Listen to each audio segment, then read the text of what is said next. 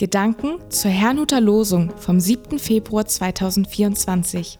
Der Losungstext aus Psalm 118, Vers 18 lautet: Der Herr züchtigt mich schwer, aber er gibt mich dem Tode nicht preis. Der Lehrtext dazu steht in Johannes 5, Verse 5, 8 und 9. Es war dort ein Mensch, der war seit 38 Jahren krank. Jesus spricht zu ihm: Steh auf, nimm dein Bett und geh hin und zugleich wurde der Mensch gesund und nahm sein Bett und ging hin. Es spricht Pastor Hans-Peter Mumsen. Das Ewigkeitssyndrom. Heute gehe ich einmal vom Lehrtext aus. Ein bekanntes Bibelwort aus Psalm 103 lautet, Lobe den Herrn meine Seele und vergiss nicht, was er dir Gutes getan hat. Für den Menschen, der seit 38 Jahren krank war, klang das vermutlich wie Hohn. Er lag am Teich Bethesda, weil dort ein Engel von Zeit zu Zeit das Wasser bewegte. Immer wenn das geschah, wurde die erste Person, die es schaffte, ins Wasser zu kommen, geheilt. Das machte die Lage des Kranken noch aussichtsloser, denn keiner half ihm und er selbst kam immer zu spät. Dieser Bericht schildert einen Zustand, in den auch wir hineingeraten können. Der Kranke sah eine einzige Heilungschance, in den Teich zu kommen, wenn sich das Wasser bewegte. Dass Gott auch ganz anders eingreifen kann, kam ihm gar nicht in den Sinn. Genau das geschah aber, als Jesus Christus ihn erblickte.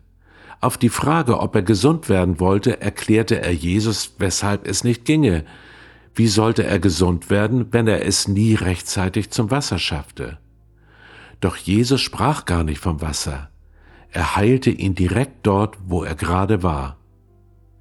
Rechnen wir eigentlich mit Gottes außergewöhnlichen Möglichkeiten, wenn es uns schlecht geht? Oder klammern wir uns ebenfalls an einer Lösung fest?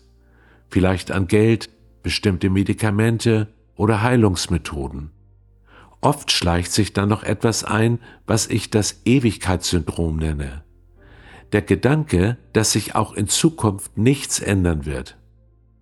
Vielleicht kam dem Schreiber des Losungswortes auch solch ein Gedanke, doch er setzte dem etwas entgegen, indem er die Gegenwart zwar nicht beschönigte, der Herr züchtigt mich schwer, sagte er, doch trotzdem zuversichtlich nach vorn blickte, aber er gibt mich dem Tode nicht preis, setzte er dann fort.